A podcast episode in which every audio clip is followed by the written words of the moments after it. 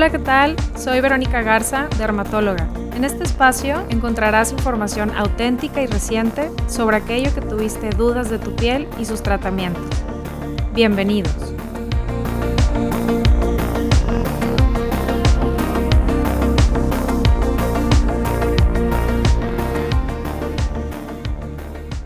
Con frecuencia me preguntan en consulta cuál es la mejor crema para mejorar el contorno de los ojos.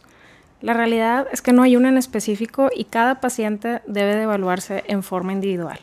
Recientemente estuve leyendo un artículo donde decía unos datos súper interesantes de estadística sobre cuánto llega a consumir una persona durante su vida en productos como cosmecéuticos, maquillajes y alrededor de 15 mil dólares es lo que puede llegar a gastar una mujer, al menos en Estados Unidos, sobre estos productos. De hecho, la industria de la belleza puede llegar a estar valorada en alrededor de 390 billones de dólares para este año de 2020. Entonces realmente hay bastante dinero de por medio, hay mucho marketing y por eso es importante que estemos informados sobre cuál es el problema que queremos tratar y cuál es la mejor solución para ello. Por ello, invitamos el día de hoy en este podcast a la doctora Carolina Guerrero, que a continuación nos va a decir un poquito más sobre ella para conocerla más y vamos a ir discutiendo juntas sobre los principales problemas que afectan el contorno de los ojos. Bienvenida, Carolina. Hola, muchas gracias. Bueno, yo soy Carolina Guerrero de Ferran, soy oftalmóloga y después tengo una alta especialidad en oculoplástica, que es la cirugía de párpados, vía lagrimal y órbita. Ok, muy bien, bienvenida. Bueno, entonces como estábamos platicando, realmente pues hay muchos factores por los cuales el contorno de los ojos puede verse afectado y uno de los problemas que a veces confunden mucho es el término ojera, bolsa, a veces piensan que las bolsas se pueden corregir con algunos productos tópicos y a veces piensan que la ojera es con algo quirúrgico. ¿Cuál es tu experiencia en esto o cómo podrías diferenciar una de otra? Creo que es importante hablar de los conceptos, o sea, la, ojera como tal eh, implica coloración en, la piel y eso muchas veces no lo podemos corregir de, una manera quirúrgica. Este, tenemos lo que son las, las bolsas, que es realmente grasa que tenemos alrededor de los ojos y por cuestiones genéticas, por la edad y a veces por cuestiones de dieta, se forma como una, una hernia de esta, de esta grasa y la verdad es que por más cremas o más productos tópicos que nos pongamos no podemos quitar esa hernia.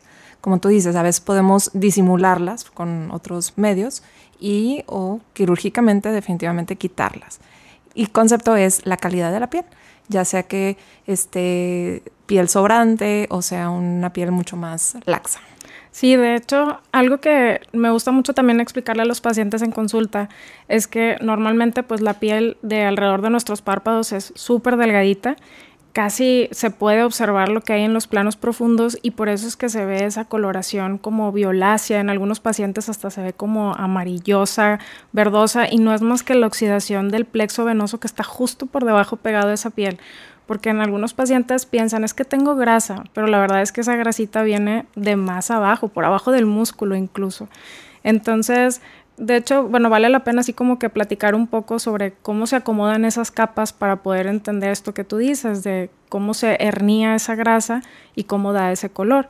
Entonces, pues realmente, digo, tú eres la experta ahí en la anatomía de alrededor de los ojos, pero a grandes rasgos sabemos que está eh, los cojinetes adiposos, ¿verdad? Exactamente, o sea, como tú lo dices, la, piel del párpado es de las pieles más delgada de todo el cuerpo y está justo pegada encima de un músculo que es un músculo redondo alrededor de los ojos, que al momento de que uno hacemos la expresión se encarga de cerrar los párpados. Entonces, ese es el músculo orbicular. Y por detrás de este tenemos ya los paquetitos de grasa. Entonces, como la piel está literal pegada sobre el músculo, muchas veces se transparenta. Hay veces personas que tienen como hipertrofia de este músculo, o sea, que está más crecido y se ve como, como gordito, justo abajo de, de, los párpados, de la línea de las pestañas, se ve como, una, como si fuera un salchichoncito así inflamado. Y eso es lo que a veces muchas personas piensan que es grasa o que es una bolsita. y en realidad es el músculo que está hipertrófico. Entonces, ahí individualizando en cada paciente, en la forma de, su rostro, de cómo son sus expresiones, podemos individualizar el, el tratamiento para mejorar su expresión. Y ese punto que tocas es súper importante porque a veces la gente se confunde con eso, de que al sonreír se forma ese como pliegue o bolsita alrededor justo del párpado y piensan que es una bolsa, pero no, no es más que el mismo músculo como hipertrofiado o engrosado y que definitivamente pues el cortarlo no sería la opción, sino a lo mejor utilizar otras estrategias que puedan relajar ese músculo con bastante cuidado, como por ejemplo la toxina botulínica, porque luego si la aplicas ahí a mucha cantidad pasa algo que se relaja tanto ese músculo que se cae el párpado, ¿verdad? Definitivamente, y cambia la expresión y, y da una expresión como de disgusto, de enojo. De hecho, estaba leyendo el otro día de que en, en asiáticos, les gusta mucho cómo se ve ese pliegue, ese salchichoncito de, los ojos, porque da una forma más occidental. Entonces, inclusive hay gente que se opera o que se hace tratamientos para marcar ese pliegue, cosas que nosotros estamos tratando de evitar y ellos hasta se, se maquillan, o sea, como que una pequeña línea como para hacer ese, ese abultamiento y la verdad se me hizo la verdad que increíble, ¿no? Sí, o sea, a veces no estamos contentos con lo que tenemos y es como cuando tienes el pelo rizado te lo quieres hacer lacio y al revés y así. Definitivamente. Y bueno, pues entonces yo creo que ese punto es, importante eh, tocarlo así como lo dijimos, que eso particularmente no es una cuestión quirúrgica. Y bueno, ya en el caso, por ejemplo, de esto de la protrusión de las bolsas, que ocurren en pacientes de más edad, pero por lo que alguna vez platicamos, también me decías que hay pacientes jóvenes que lo pueden presentar, ¿verdad? Exactamente, o sea, puede, he visto pacientes desde 14, 15 años que ya tienen unas bolsitas y, les preocupa mucho de que es que duermo suficiente. Se me ven los ojos cansados. ¿no? Se me ven cansados. Y esto es mucho de genética, o sea, si mamá o papá eran bolsuditos, lo más probable es que nosotros también. Y ahí, bueno, podemos recurrir a, varios tratamientos dependiendo del grado de severidad que tenga o podemos jugar ahí con, con volúmenes y disimular las cosas. Eh, podemos poner rellenos o ya cuando no quieren llegar a un punto quirúrgico. Este, a veces, como tú decías al principio, la mercadotecnia nos tiene que los parches de oro, pues un chorro de, de cosas. Los antifaces. Los antifaces, un chorro de cosas que lo único que nos pueden dar es un alivio como muy temporal o muy sutil de pues de la apariencia del, del, contorno de los ojos, ¿verdad? Sí, y luego también está la parte cronológica del envejecimiento que pues esos ligamentos que soportan a ese cojinete adiposo empiezan con el tiempo como a vencerse, como una liga que cada vez se hace más aguada. Entonces, esos son otros puntos también de ataque dentro de, de la blefaroplastía, ¿verdad?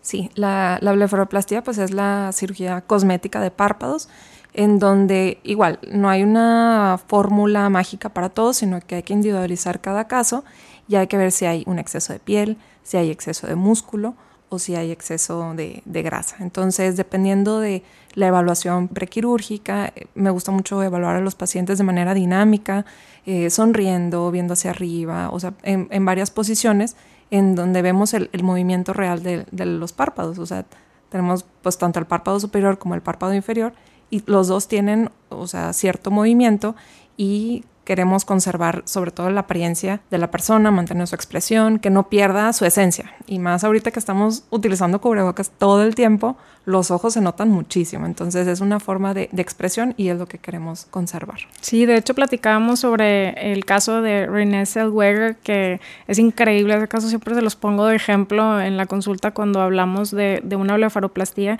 que cuando cambia tanto la expresión del párpado, parece que toda la cara cambió. Definitivamente, sí. Y la puedes ver y dices, se ve muy bien, pero no es ella, o sea, no es la, persona que, que habíamos visto en... El diario de Bridget Jones. Exactamente, en sus películas. Entonces, siempre les pido a los pacientes fotografías, o sea, de a veces este, la foto de bebé que tienen de que tengo nada más la foto de mi bautizo, esa foto, o sea, ver las fotos en en cronológico de cómo ha ido creciendo, de que pues es que siempre fue de ojo pequeño, entonces es lo que queremos conservar, pero quitar el aspecto de cansancio, dar un proceso de envejecimiento más natural y que la gente, el objetivo es que la gente te diga, no sé qué te hiciste, pero te ves súper bien, o sea, esta contingencia, esta cuarentena te cayó de, perfecto. Y, y, no que te digan, ay, te operaste, ¿verdad? O sea, es más bien ese, ese la intención, como que la tendencia actual de la, de la cirugía cosmética de, de párpados. Y en tu experiencia, ¿qué abordaje prefieres para hacer las blefaroplastías? ¿Por enfrente o transconjuntivales, o sea, por detrás del párpado? que eh, ¿Depende del caso? Igual, individualizo cada caso. Por ejemplo, muy buenos candidatos para hacer la, la que dicen cirugía sin cicatriz, o sea, que, que no es por el abordaje por piel, hacemos una cicatriz que es por dentro, en la, la, conjuntiva, por dentro del párpado. Y los pacientes ideales son pacientes pues relativamente jóvenes que no tienen exceso de piel o que no se les ve ese salchichoncito de, de músculo por debajo. Entonces, que nada más es la, la producción de, de, las bolsitas de grasa. Ellos son excelentes candidatos. Entonces, siempre me gusta evaluar al, al paciente sentado en consultorio antes de, la, de definir un, una técnica quirúrgica, más que ya teniendo al paciente acostado, ¿verdad? Ya en, en, en el quirófano, porque cambia mucho la, la, dinámica facial. Entonces sí, o sea, los dos abordajes son buenos, o sea, no puedo decir uno es mejor que el otro, es individualizando en, en cada paciente, ¿verdad? Depende del caso, entonces. Uh -huh. Y algo bien importante que a veces vemos como los reality shows y vemos, ay, sí, qué bonito y todo, pero es muy importante tomar en cuenta con quién te haces este procedimiento, porque actualmente hay gente que no entiendo cómo es que lo hace, pero lo vende y la gente va y, desconoce el riesgo potencial de complicaciones que puede haber, que puede ser incluso perder la vista. Claro, o sea, de hecho, uno de mis profesores durante la, la su especialidad eh, siempre tiene un, una plática donde por una cirugía de párpados que le hizo, o sea, se complicó a tal grado que la paciente falleció, o sea, por una crisis hipertensiva. Entonces, a veces podemos minimizar de que, ay, es nada más piel en los párpados. O sea, lo, yo siempre soy de partidaria de hacer esto en quirófano, bajo, con un anestesiólogo que nos esté monitoreando al, al paciente y tener todas las condiciones óptimas, sobre todo de un, de un, procedimiento que es totalmente programable, o sea, algo que no es nada urgente, no está poniendo en compromiso la, la vida entonces hacer todo con la, todas las medidas de seguridad. Claro, ¿no? es un procedimiento electivo. Exactamente. Entonces, otra de las complicaciones, aparte de esto de que un paciente que no tiene un buen control de la presión arterial, pues es en el posoperatorio inmediato, ¿no? Que puede haber un sangrado y que no te das cuenta porque está como cerrado, entre comillas, pero esa colección de sangre puede hacer que se comprima el nervio, ¿no? Exactamente, y sí. hacemos lo que, pues, una hemorragia, ¿verdad? Retrovolvar.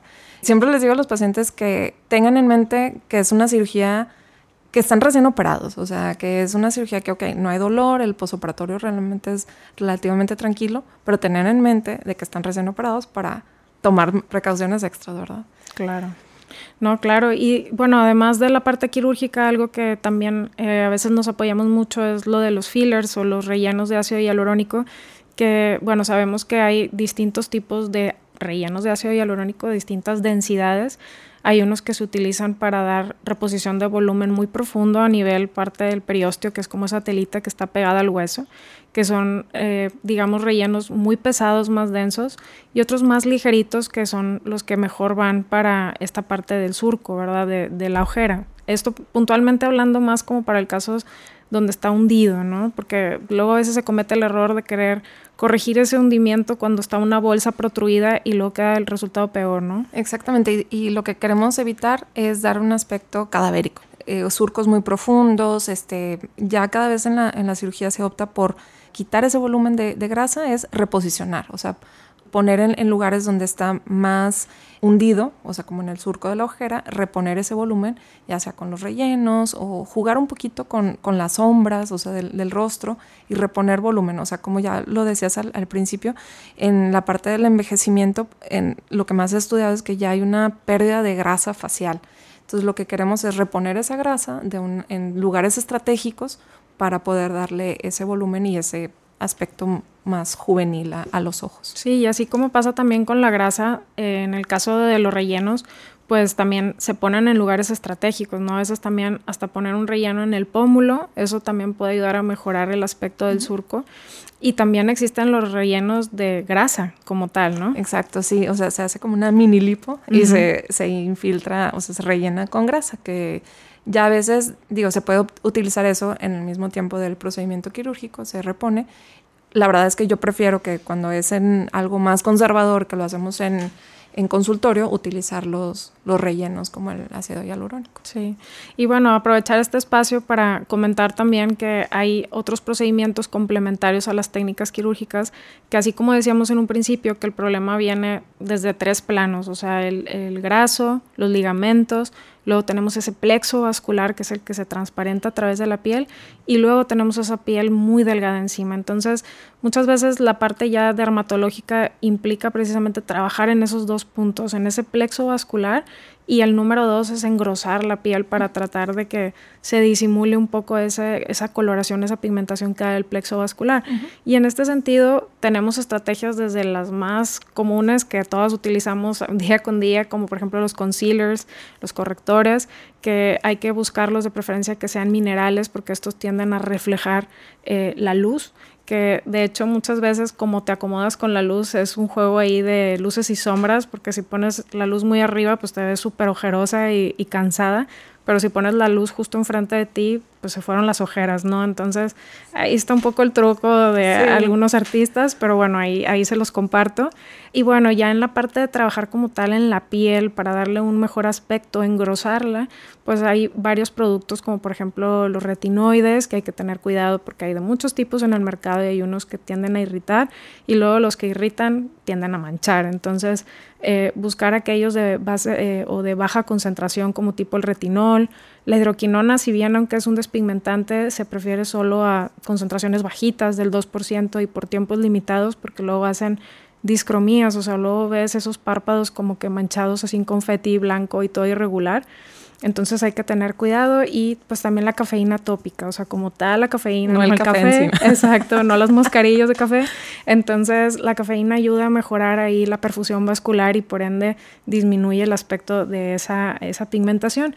Y bueno, pues también tenemos a, a, los láseres que hay que también tener cuidado, así como ahorita platicábamos sobre las cirugías, quién la hace, cómo la hace. Pues los láseres al final son dispositivos de luz, de energía que producen quemaduras controladas y que precisamente son controladas cuando sabes manejarlos, porque cuando no, es una quemadura térmica y te deja cicatriz. Definitivamente. Yo la verdad es que cada vez lo vemos más en la medicina, cada vez se va especializando más y no somos todólogos. Entonces hay que reconocer hasta dónde van nuestras limitaciones. Y a mí me gusta mucho trabajar en, en equipo con, con, otras especialidades, como tú con, con dermatología. Y la parte de los láseres, o sea, por ejemplo, es definitivamente en confianza con, con, un dermatólogo que se dedica a eso, que sabe cómo manejarlos y que sobre todo, como tú dijiste, súper importante, sabes manejar las complicaciones, o sea, de, de lo que puedas, de los tratamientos que apliques. Claro, yo soy muy partidaria de eso, o sea, yo les digo, mira, si tú vas a hacerte un procedimiento, tienes que conocer las complicaciones potenciales que pueden ocurrir y saber que el especialista o la persona que te lo está realizando las conoce y sabe manejarlas, porque... pues si no, pues a mí sí me daría un poco de miedo como que estés en medio de una cosa como la que nos platicabas ahorita y luego salir corriendo, pues no, ¿verdad? Sí, Entonces, de gritar de que un doctor, un doctor, sí, por favor. No, por nada. Entonces, claro, hay, hay, que saber trabajar en equipo y yo he visto que los resultados mejores de los pacientes es cuando se combinan tecnologías y, por ejemplo, a mí me ha gustado pacientes de que les hacen la bléfaro, luego los mandan con derma, les hacemos el CO2, mejoramos la calidad de la piel, las rítides muy finitas que quizá la cirugía no terminó por resolver y además de paso pues pasamos al resto de la cara, entonces ya te queda un resultado, ya todo un resurfacing ahí, un, una... Un extreme makeover. Exactamente, que eso es lo que queremos. Sí. Bueno, pues muy bien, entonces ya pasando a esa parte ahí cosmética, luego vienen otros problemas que también son bien frecuentes y ahorita también más en verano, uh -huh. como por ejemplo estas infecciones de algunas glándulas que hay alrededor de los ojos, ¿verdad? La famosa nos... perrilla. Sí. ¿Qué nos platicas de eso, de los mitos y las realidades de eso? Bueno, no pasa por ver perros. Primero, sí. empezando un poco con eso. Siempre les digo, eviten remedios caseros. O sea, ponerse eh, alimentos o objetos vegetales encima, nada más nos puede empeorar el cuadro y complicar. Así como tú como con las espinillas, no, la, no hay que presionarlas, no hay que un, este, aplastarlas. picarlas, aplastarlas. Este, evitar cucharas congeladas del refrigerador directo en, en, la, en la lesión. Y pues una valoración por tu oftalmólogo. Recurrimos muchas veces a, a, fomentos tibios y lo más importante es mantener un buen aseo. ¿Por qué pasan estas famosas perrillas, chalaciones o, o rosazuelos cuando están infectados. Es una glándula que se tapa, se infecta, está el proceso agudo y es cuando hay mucho dolor, enrojecimiento, se ve como pues, un barrito ahí en, en, el párpado, ¿verdad? Entonces, ahí es cuando tenemos una, un gran potencial de deshacerlas y con medios físicos y con anti, o sea, ungüentos tópicos. Cuando ya el cuerpo reaccionó a esto y le formó una capita encima, lo, lo, encapsula para decir, no reconozco esto, pero lo voy a encapsular para ya no, que ya no me interfiera, no me moleste. Entonces ahí es cuando ya decimos, ya pasó una fase más crónica y es un chalación. Hay gente que vive con bolitas en sus párpados toda la vida y no pasa nada. Estos son cuando ya es candidato para un procedimiento quirúrgico, retirarlo, quitar toda esa, esa capsulita y el contenido de, de esta de la glándula. De la glándula. Okay. Por ejemplo, ¿qué recomendarías tú sobre cuidados o para evitar que esto pase? El aseo. O sea, lo más importante es mantener un buen aseo. Eh, nosotros en las pestañas, al, al, igual que en el resto de la piel, tenemos flora bacteriana que convive con nosotros, vive.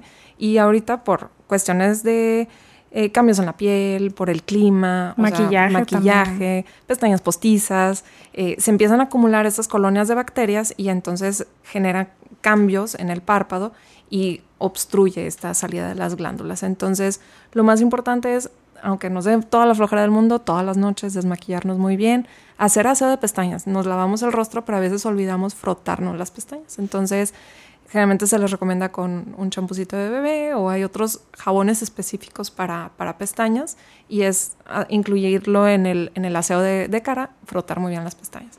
Eso va a reducir mucho el, exceso de colonia de, de, bacterias y reducimos el, el potencial de, de, estas glándulas tapadas. También es importante gente de piel muy, muy clara, tiene una predisposición para esto, gente que tiene rosácea también puede tener rosácea ocular y, presentar estas bolitas. Y también este, ahorita con el uso de cubrebocas nos ha cambiado mucho la, la humedad en, en, el rostro, la, el calor, el vapor de la respiración también llega más hacia los ojos y eso también favorece la aparición de estas de estos lesiones. brotes. Uh -huh. Y por ejemplo, de los maquillajes puntualmente, ¿cuáles son los que recomiendas? ¿Más waterproof o más como más de estos que se quitan con agua, la rayita de crayón, líquido? Es que hay tantas cosas que sí. ¿qué prefieres tú? Siempre les digo que, o sea, no tanto es el, es el maquillaje, pero sí me gusta recomendar más el, el base agua que base aceite por la dificultad de retirar el, el, el maquillaje. O sea, cuando son bases aceite necesitas un desmaquillante mucho más aceitoso, este, Bifásico. más exactamente, sí. que a veces es difícil de, queda, de retirar de, de, las pestañas y malamente mucha gente nada más se desmaquilla pero no se lava el, el rostro después, entonces igual pasa con, con, las pestañas. Y en cuanto al delineado, bueno, yo me acuerdo antes era muy de moda el delineado por dentro de la línea de agua y, y la verdad es que está mal porque todo ese pigmento se queda sobre las, las glándulas y, este, y las, las obstruye. Entonces, además el ojo se ve más pequeño, debería, el delineado que sea siempre por, por, por fuera. fuera. Y sí, lo, lo, ideal es bases agua. O sea, yo sé que la base aceite a veces es muy atractiva, pero nada más reservarlo para ocasiones especiales. ¿Y los tatuajes, por ejemplo, crees que puedan condicionar más este tipo de problemas o no? Sí, hay poco investigado sobre lo de los tatuajes. Este, la verdad es que como nada más se quedan a nivel de la, de la piel, este, no, no penetra hacia la placa tarsal, que es donde están estas glándulas. Entonces, la verdad es que no hemos visto tantos cambios por eso. De hecho, ahorita que hablamos del tatuaje, recordé que hay una tendencia también de tatuaje que se llama blefaropigmentación, que ponen como pigmentos color piel eh, sobre la ojera y esto ayuda a disimularla. La verdad es que se ven los resultados muy bien, muy padres, solo que hay que tener ahí cuidado porque, pues primero saber qué tipo de pigmento es el que te ponen. Si te arrepientes, eh, por lo general este tipo de pigmentos son los más difíciles de quitar porque en, en los láseres que usamos para remover tatuajes, los pigmentos más críticos son el rojo, el naranja, el beige, que precisamente el beige es el que se pone alrededor de los párpados para la blefaropigmentación. Y pues saber que si un día te bronceas, pues tus párpados se van a ver de otro tono porque están tatuados. Entonces, eh, solo ir, ahorita que platicamos sobre los tatuajes de, del contorno de los ojos, pues también está esta otra moda de la blefaropigmentación para todo el contorno completamente del párpado para quitar o atenuar la ojera. La verdad es que está, sí, suena un poco un poco extremo. Pero también hay que ver cuál es el origen de esta pigmentación. O sea, a veces no lo sabemos si son fármacos que estamos consumiendo o que nos estamos aplicando que hacen que la, piel del párpado se cambie la, pigmentación. Y hay pues la, genética, ¿verdad? O sea, las pieles este, hispánicas, los, los, latinos somos de una piel mucho más este, propensa a la pigmentación, tú debes saber más, y inclusive la, la ojera.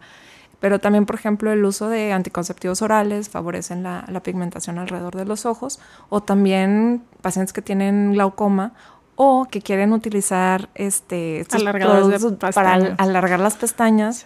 Este, uno de los efectos secundarios es una hiperpigmentación y a veces inclusive es tan potente que llega a haber atrofia de la grasa perorbitaria.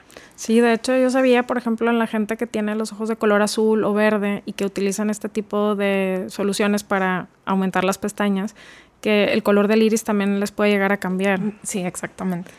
Este, me han pasado pacientes que están bajo tratamiento de glaucoma y en un solo ojo. Entonces ves como en un ojo se ve hundido, atrófico, las pestañas larguísimas y una coloración más violácea ¿no? de los párpados. Y el ojo que no está con el tratamiento se ve normal. Entonces es, son pacientes con un reto quirúrgico bien, bien difícil, bien complejo, porque a veces realmente no puedes eh, suspender el, medicamento, porque pues es para evitar la pérdida de, de visión, ¿verdad? Para el glaucoma. Entonces sí es, es un reto. Sí, claro. Y ahorita tocabas ahorita un punto importante también sobre la rosácea ocular, que a veces, ahorita yo la veo bastante en la piel y con el uso del cubrebocas y el cambio de, de toda esta microflora ahí por, por, lo mismo de la humedad y la respiración y esto de estar ocluidos todo el tiempo con el cubrebocas, pues también ha detonado los casos de de rosácea ocular que a veces no lo vemos como una parte integral, pero pues todo es, es parte del mismo cuadro clínico y se debe de atender también. Y donde a veces juega un papel importante la colonización por un ácaro que se llama Demodex, que me imagino también obvio está ahí alrededor de las pestañas y que hay que controlarlo y manejarlo porque si no es, es una comezón terrible y no sabe ni por qué, ¿verdad? Sí, aparte lo se ve reflejado como una como si fuera una caspita que está alrededor de las de las pestañas y es estas colonias de, de Demodex. En el consultorio a veces me gusta quitar la, pestaña, la vemos en el microscopio y casi saludamos ahí al, al Claro, me imagino. Sí, a veces también en la piel cuando vemos ahí el Demodex con la lupa, que se ven ahí como unas colitas enterradas en los poros, pues imagínate ahí con la pestaña pues ahí agarrado también. Exactamente. No, pues eso es muy importante tratarlo porque si no puedes dejar antibióticos, todo, pero si no hay un correcto manejo de todo y el contexto y los detonantes de la rosácea, que sabemos que son cosas picantes, condimentadas, el sol, el calor, pues obviamente esto más difícil control va a tener. Y más aquí en Monterrey que tenemos un clima muy, muy extremo, de que ni mucho frío ni mucho calor nos, nos ayuda para los pacientes con, con, rosácea. Claro. Y bueno, yo creo finalmente ahí es la parte oncológica, que a veces la dejamos de por medio en el contorno de los ojos, porque hay muchos tumores malignos, obvio, y también benignos que afectan los párpados y que a veces eh, los subestimamos, ¿no? O sea, puntualmente hablando de las cosas benignas, hay algunas como glandulitas que se aumentan de tamaño, eh, como por ejemplo en el caso de algo que se llaman siringomas, los jantelasmas, que es cuando se deposita colesterol propiamente en la piel y los vemos como unas placas amarillentas y que ese es un signo de que seguramente traes el colesterol también en la sangre alto. Entonces hay que poner atención a estos signos porque pues muchas veces así como la piel del resto de nuestro cuerpo nos habla, pues también la piel del contorno de los párpados nos dice mucha información de lo que está pasando dentro.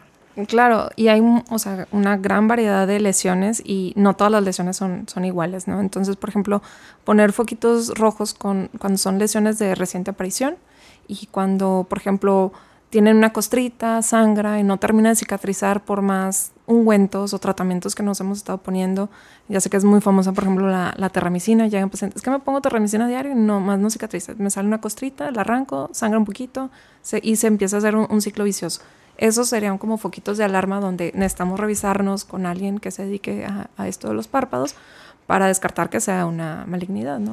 y dentro de las malignidades hay como que de bajo riesgo hasta un alto riesgo, ¿verdad? Inclusive pues podemos tener melanomas, ¿no? Que es el, cáncer más temido de la piel, yo creo. Sí, y obviamente sabemos del el comportamiento agresivo y lo malo es que como es un espacio tan pequeño, lo vuelve bastante difícil en cuanto al reto quirúrgico de el manejo de los márgenes, la ampliación y todo, y luego a veces quieres verte corto con el margen para no distorsionar tanto la anatomía del ojo, pero luego resulta peor porque luego eh, recurre el problema o con metástasis, ¿no? Incluso a, distancia. Exactamente. Yo siempre cuando hablo con mis residentes de, de cuando haces un plan quirúrgico para una, una lesión oncológica, lo que buscas es quitar toda la lesión. Ya después pensamos en, en la reconstrucción, pero lo más importante es quitar toda la lesión, asegurarte de que esos márgenes están limpios y ya después planeamos una reconstrucción porque te puedes quedar como corto, ¿no? O sea, por querer conservar lo más que puedas,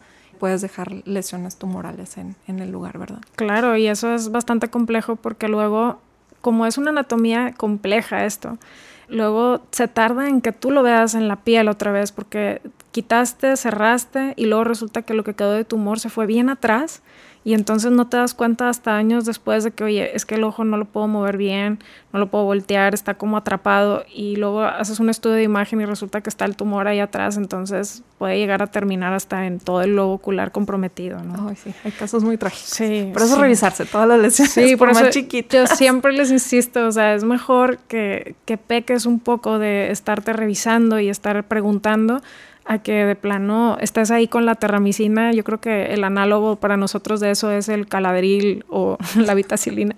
Entonces, eh, son cosas que son muy comerciales y para calmar algún síntoma, luego no te atiendes a tiempo y resulta en una complicación. Exactamente. Y por eso yo creo que la prevención es lo más importante. Sí.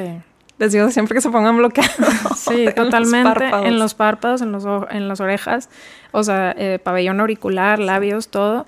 Y como comentábamos ahí en alguna de nuestras transmisiones en vivo, que hicimos fue cuánto protector solar me tengo que aplicar en esta zona. La verdad es que son dos dedos lo que necesitas. Hay montones de opciones en el mercado.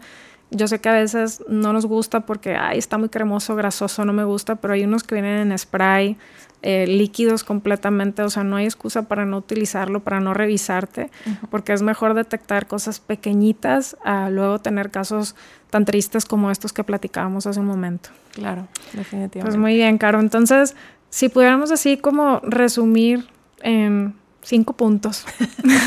Después de esta larga charla. Sí, después de todas estas cosas que estuvimos platicando muy interesantes, ¿Qué consejos podrías darle a la gente para cuidar la piel del contorno de los ojos? Pues yo creo, número uno, mantener un buen aseo, o sea, incluir el aseo de tus párpados en tu rutina diaria. Eh, dos, mantener una buena hidratación de la piel, así como cuidamos la piel de nuestro cuerpo, de la cara, también no olvidar los párpados. Protegernos del sol, definitivamente, tanto no nada más por el daño en la piel, sino daño también a nuestros ojos, o sea, protegernos aunque estemos en interior, aunque estemos este, en confinamiento, que ahorita pues es la mayoría de las personas que no, necesariamente estamos en el aire libre o en la playa, eh, protegernos en casa frente a pantallas, porque se ha visto que emite radiación ultravioleta. Entonces, proteger nuestros ojos y la piel de los párpados y revisarse. Sí, exacto. O sea, yo creo que en ese cuarto punto sería lo de revisarte, prevenir, eh, hacer una autoexploración y finalmente yo creo que el quinto que podríamos agregar es que a veces también nos preguntan, bueno, tengo, no sé, 30 años, ¿qué, qué puedo hacer en este momento de mi vida para empezar a cuidar mis ojos? Yo creo que básico toda la rutina que, que dijiste y algo que si quieres agregar es como poder trabajar en recuperar o restaurar esa piel para darle mejor calidad, para evitar que con el tiempo pues presente líneas de expresión tempranas, que se empieza a ver la pigmentación, que es algo que va a ocurrir en algún punto de la vida, obviamente, por la anatomía que ya hablamos. Y pues para esto, eh, pues existen cosmecéuticos en el mercado muy buenos, desde los retinoides, péptidos, eh, antioxidantes, o sea, hay muchos, pero vale la pena siempre acercarse con, pues, con el especialista o, realmente preguntar, ¿no? No comprar nada más porque alguien te lo recomendó, porque quizá vayas a terminar perdiendo tu dinero y ser parte de la estadística que decíamos al principio de todo ese dinero que se invierte en esto, ¿no? Exactamente, como que individualizar cada caso y, Pues no, no hay, como tú dices, no hay una, no hay una fórmula mágica para. Exacto, no hay una receta de cocina para esto. Ojalá, ojalá existiera. ya sé. bueno, Caro, pues muchísimas gracias por habernos acompañado en este podcast. Y Caro, ¿dónde te pueden encontrar? Estoy en el Hospital Zambrano de León, en el primer piso, en el Instituto de Oftalmología y Ciencias Visuales, donde casi casi hay especialista para cada parte del ojo. Genial. Espero que a todos les sirvan estos consejos que con mucho gusto les compartimos y síganos en nuestras redes sociales. Muchas gracias, Vera. Muchas gracias por acompañarme en este episodio.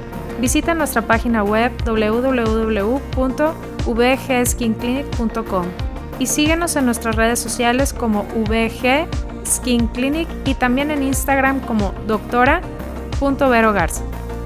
Este podcast fue producido en Arrabal Studio, productores ejecutivos Carlos Urrutia, Sergio Urrutia y Javier Martínez. Grabación y edición Javier Martínez.